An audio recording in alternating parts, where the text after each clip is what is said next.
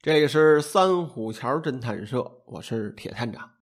今天啊，咱们来说一本粉色系的侦探小说。这么说呢，主要是因为这本书的封面设计吧，很特别，全粉色的。包括这封面画的是什么呀？主题颜色是什么呀？书选的纸张如何？那这都是有讲究的。有一种印刷用纸啊，叫做稻香纸。那书做出来，您打开一看，拿手一摸这纸啊，这手感那是很特别的。你要不亲自试一试吧，真的是可惜了。今天我为大家推荐这本书呢，名字叫做《女郎她死了》。这书的封面啊，就是一个完全嫩粉色的。哎，我还在坐地铁的时候啊，掏出来看过。本来呢，一车厢的人看书的就不多，再有个男的掏出本粉色的书来，哎，在那儿看，特别特别的显眼。等我到站了，起身的时候，我才发现这有不少人啊。偷偷的看我，哎，就说这么多，咱就不调侃这书的设计了。其实呢，感官效果呀还是不错的，也是难得在我的书架上面有这么一本粉色的书出现。这书的名字呢叫做《女郎她死了》。我要是不告诉你这书讲的是什么，会不会觉得这书艺术气息特别的浓？而实际上，它是一本很传统的侦探小说。讲的呢还是不可能犯罪。一提到作者的名字呀，您就应该能想到，他就是大名鼎鼎的约翰·迪克森·卡尔。卡尔的作品啊，之前也为大家推荐过，介绍过《三口棺材》。迪克森·卡尔啊，是出生于一九零六年，他是位侦探小说家。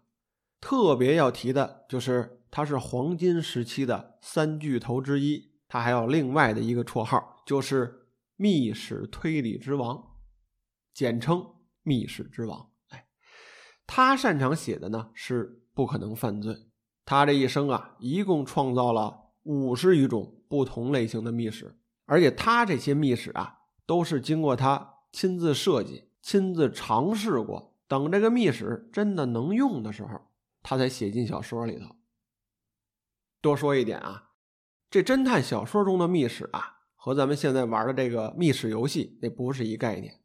简单来讲啊，这个侦探小说中的密室是指在一个完全封闭的空间，也就是一般人进不去的地方，而偏偏就这么一个地方发生了一起谋杀案，死者呢绝非是自杀，而是完完全全的谋杀，这可就自相矛盾了。这人进不去，又出不来，那这个被害者。是怎么被杀的呢？这个就需要你在读小说的时候，依靠这个收集的线索去思考了。而且在这个环节呀，侦探小说家会把所有的线索都给你。更形象的一个说法就是，读者与这个书中的侦探啊，拥有同样的线索来源。难题就是啊，这读者能不能去发现真相？那书到结尾的时候，作者会解开真相。所以说啊，读侦探小说也是读者与作者智力方面的一个角逐。如果诸位啊有想更多的去了解什么是密史，可以去看看《三口棺材》，它是一九三五年出版的作品，堪称是经典呀。这里面呢，包括有很著名的密室讲义，还有一个双重密室的机关设计，它被称为是推理史上。不可能犯罪小说的巅峰之作，至今呢难以超越。我个人啊，到现在也是读过百十来本推理小说的了。我还喜欢收集这些侦探小说的作者，还有呢，就是他们设计的这个侦探形象。这么算下来啊，几百本的侦探小说绝对是有了。就我读过的这些小说当中，我是觉得啊，如果比拼密室的话，还真没有谁能超过迪克森·卡尔的设计。当然，这都是我个人的一个评价。说到《三口棺材》这部小说，我在之前的节目中啊给大家推荐过，其中啊它的第十七章里面写了有密室讲义，里面啊将所有的密室做了一个系统性的总结。卡尔的侦探小说啊大概分为三个系列，都是以这个主角侦探来划分的。最有名的呢就是基甸菲尔博士。在一九三三年，卡尔出版了基甸菲尔博士系列的首部作品，就是《女巫角》。哎，第二年，他以笔名卡特·迪克森发表了《瘟疫庄谋杀案》，这里面的主角啊就是亨利·梅里维尔爵士。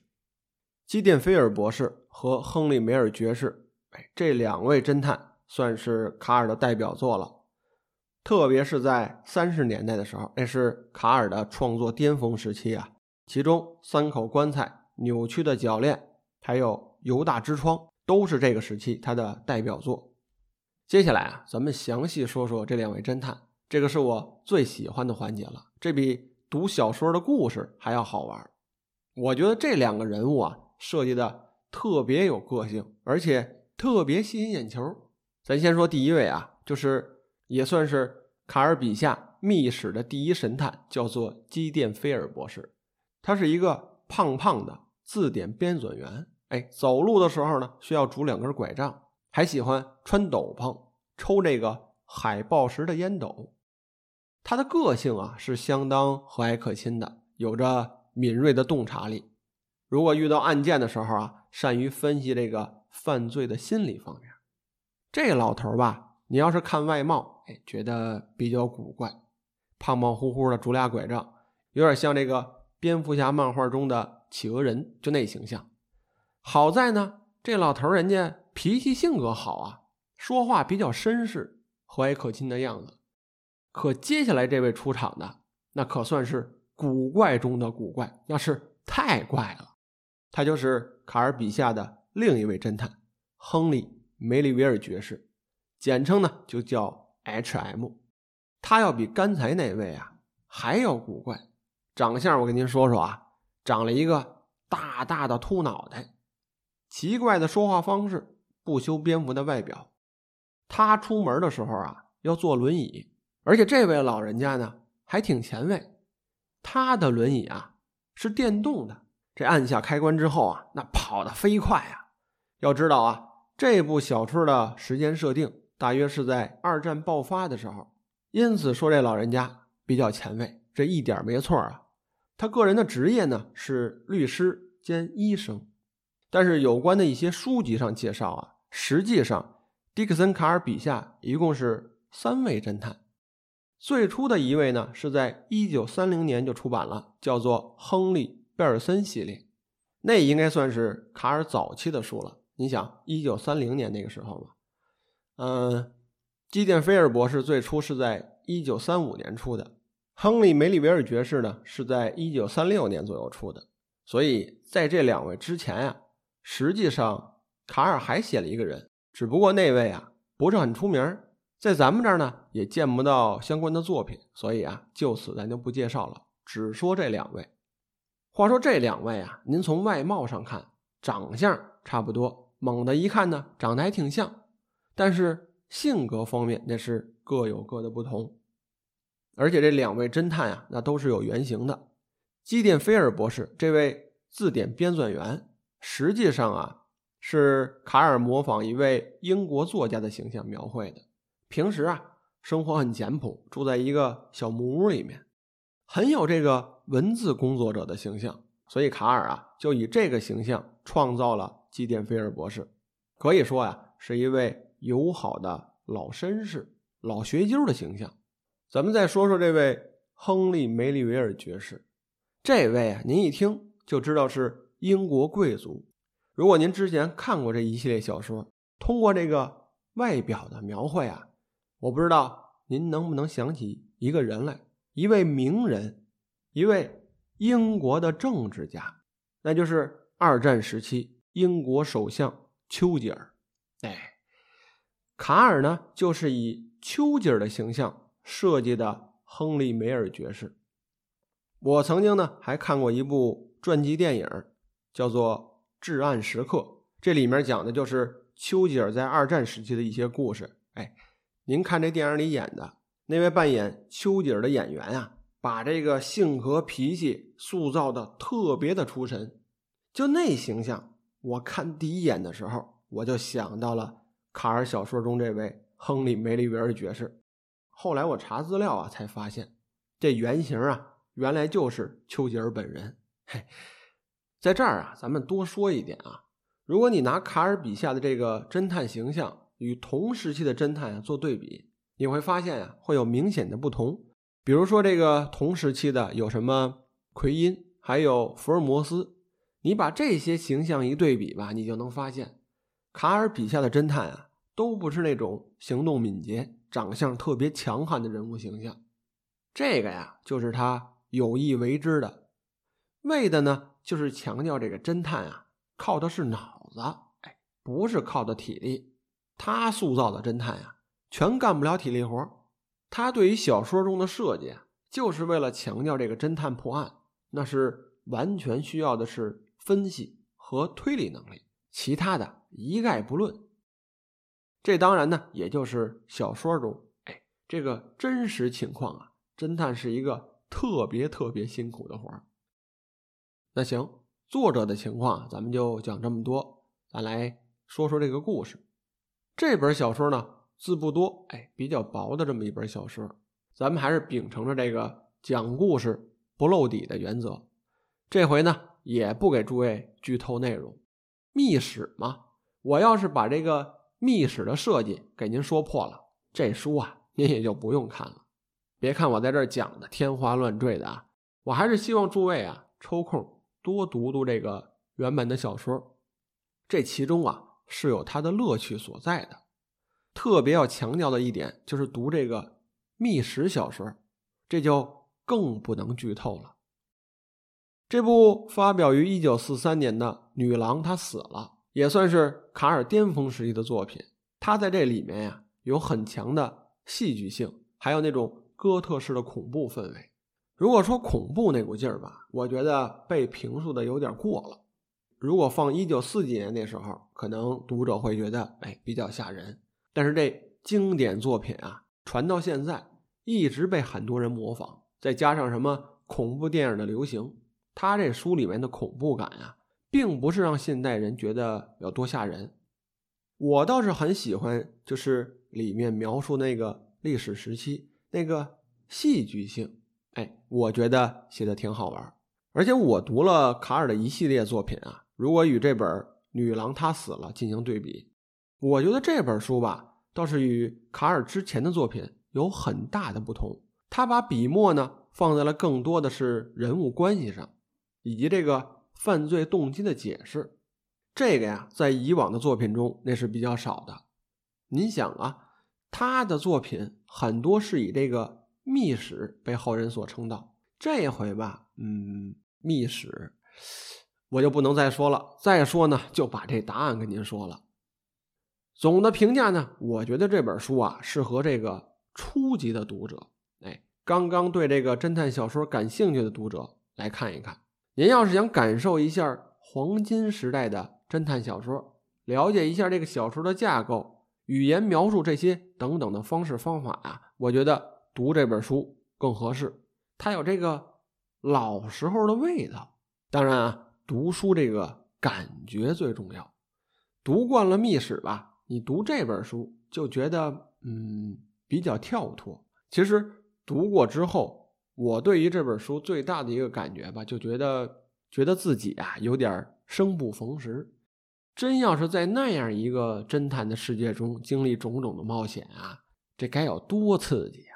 但是很直观的对这本小说做一个评价呀，它绝对不是迪克森卡尔的代表作。迪克森卡尔最精彩的内容一共有三本。三口棺材、扭曲的铰链，还有犹大之窗。这本女郎她死了，我觉得最大的魅力啊，它是卡尔写的，但又不像卡尔的风格。哎，故事的开头啊，可以给您简单的说说，咱们讲讲大背景啊。小说里面的故事是发生在第二次世界大战前夕，在英国乡下的一个小镇里面，他那个地方。到处是庄园，还有各种的爵士啊，大的家族啊都在这儿。有一位富商，哎，五十多岁了，他娶了一个比自己小二十多岁的女人。这两个人啊，先期的感情还是不错的。但是不久之后啊，这个情感危机出现了，妻子呢有了新的恋人，而且这俩人啊还考虑要私奔。就在此事要发生的时候，出现了一桩凶案。哎，这就是一个乡村奇案的故事。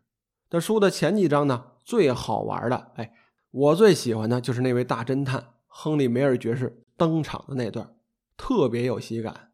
今儿呢，我给诸位读一读。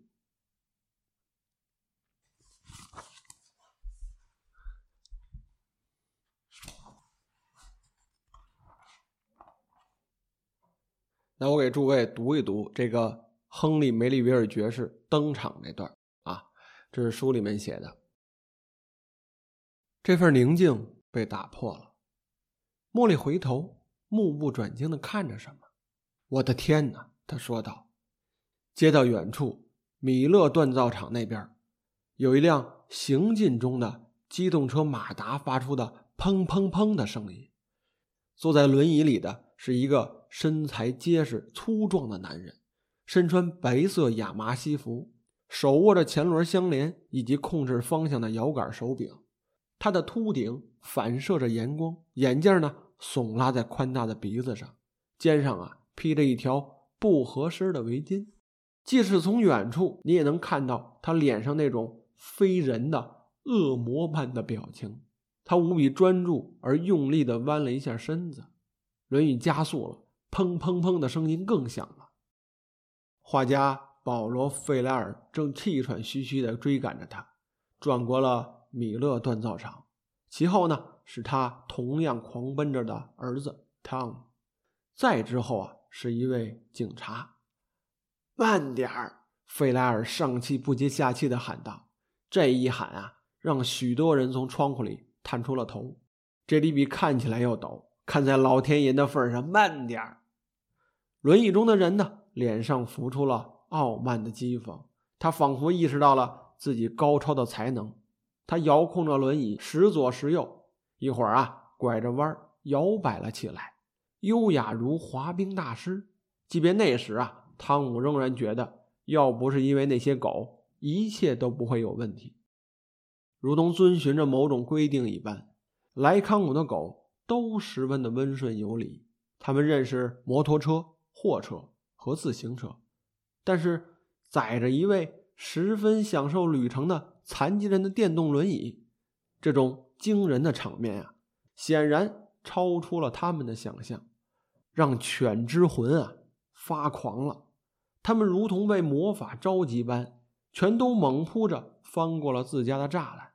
他们的叫喊声啊，震耳欲聋，盖过了轮椅砰砰砰的声音。安德森家的苏格兰梗威里兴奋地翻起了跟头，后背着地。雷恩家的狗大胆的在车轮下疾奔着，轮椅中的人啊意识到了它的吸引力，试图反击。他探出身向他们做了一个表情，那的确是一个非常可怕的表情，让大多数狂吠不止的狗啊都胆怯退缩了。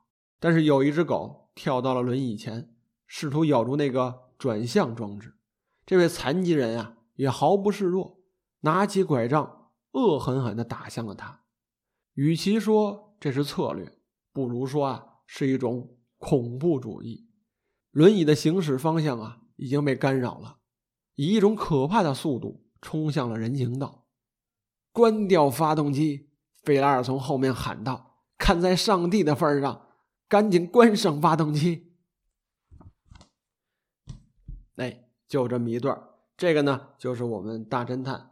亨利·梅尔爵士出场的最精彩的一段了，那读给诸位听听。那到这儿呢，小说的推荐环节呀，就算过去了。讲完了故事，咱们再来说点别的，这个就算是彩蛋了啊。之前呀，我也老给诸位念叨，就是我写了部小说，哎，还有不少朋友催过，问这小说写完没有啊？拿出来看看呀。这书的名字呢，叫做《卢平城记》。说实话啊，到现在这书啊还没写完。这故事啊，本打算来个长篇，但是写小说这事儿吧，它难啊。但是后来啊，我想了个折中的办法，哎，就是先录个有声书，打算呢放出来给大家听听。我这个啊不能一下子全讲完喽，因为这书还没写完呢。先期呢，我一共就录了这么七八集，也凑够了几个小时的内容了。因此随后啊，大家可以看到啊，我这个播单里面多了一个内容，就是《卢平成记》。这里面呢，就是我播讲的有声书的内容。在此呢，也托付托付诸位多捧场、多支持，希望啊得到这个诸位听众的厚爱，这对我今后的创作啊，那是有很大鼓励作用的。在此呢，谢过诸位了。那我们今天的节目啊，就到这里，我们下次见。